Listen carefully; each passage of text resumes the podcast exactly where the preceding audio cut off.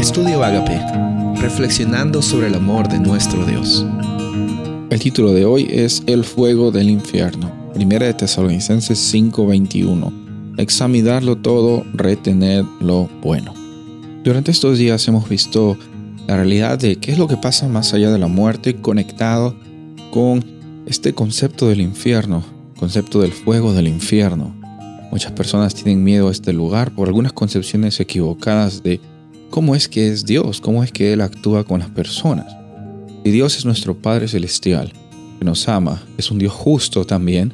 Obviamente Él no va a dejar que las injusticias eh, simplemente salgan impunes.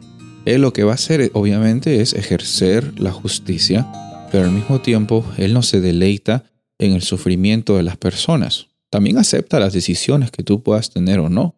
Así como en el Génesis, ah, cuando les dijo a Adán y Eva, no morirán, y ellos decidieron por conocer eh, o decidieron seguir sus propios conocimientos, eh, Él también te da la oportunidad a ti de decidir. En el momento final, en el juicio, vamos a hablar de esto días más adelante, eh, en el momento final vamos a, pasar por una experiencia de vida eterna o muerte eterna. Entonces el infierno eh, como algunas personas lo creen, de un lugar de tormento eterno en el cual estamos sufriendo totalmente, no está eh, siendo compatible con la realidad del carácter de un Dios de amor.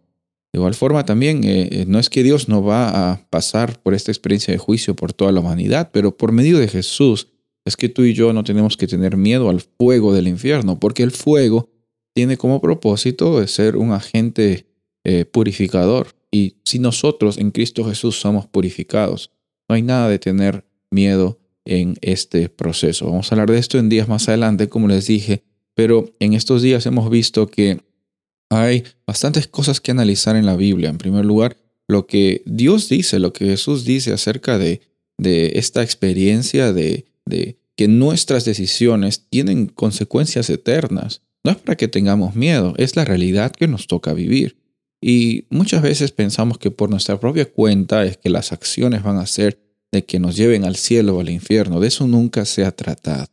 No se ha tratado de cómo es que tu conducta eh, muestra que eres mejor o peor que otras personas, sino se trata de que en Jesús tú estás viviendo y siendo transformado, transformada por el Espíritu Santo. Por este proceso podemos ver eh, lo que dice el versículo del principio, examinarlo todo, retener lo bueno.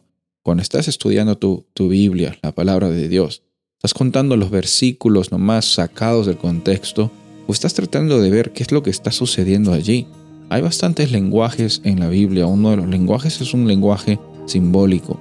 Y en ese lenguaje simbólico encontramos realidades grandes y hermosas de un Dios de amor, de un Dios que se preocupa por ti, que muestra su iniciativa al dar a Jesús como rescate para tu vida.